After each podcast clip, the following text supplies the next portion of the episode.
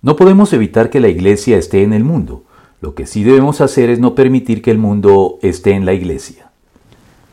Habiendo establecido que la iglesia no puede ni debe aislarse de manera absoluta del mundo y que en consecuencia el trato del creyente con el no creyente es inevitable e incluso necesario en un significativo número de casos para mantener el vínculo por el cual el no creyente pueda tener acceso al Evangelio, hay que añadir que esto no significa laxitud, relajamiento o tolerancia de parte de la Iglesia hacia la conducta cuestionable de los no creyentes, al punto de terminar comportándose como ellos. Con todo, la Iglesia no está llamada a disciplinar a los no creyentes en la medida que ellos no se han sometido aún a los preceptos del Evangelio. Los no creyentes no se rigen entonces por la moral cristiana y no se les puede exigir que se comporten conforme a ella hasta que decidan creer y suscribir voluntariamente esta moralidad.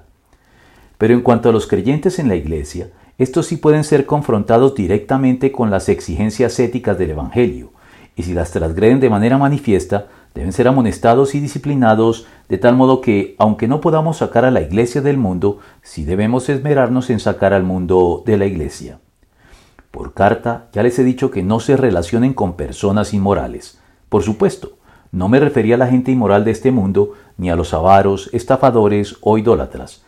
En tal caso, tendrían ustedes que salirse de este mundo. Pero en esta carta quiero aclararles que no deben relacionarse con nadie que, llamándose hermano, sea inmoral o avaro, idólatra, calumniador, borracho o estafador. Con tal persona ni siquiera deben juntarse para comer. Primera de Corintios 5 del 9 al 11.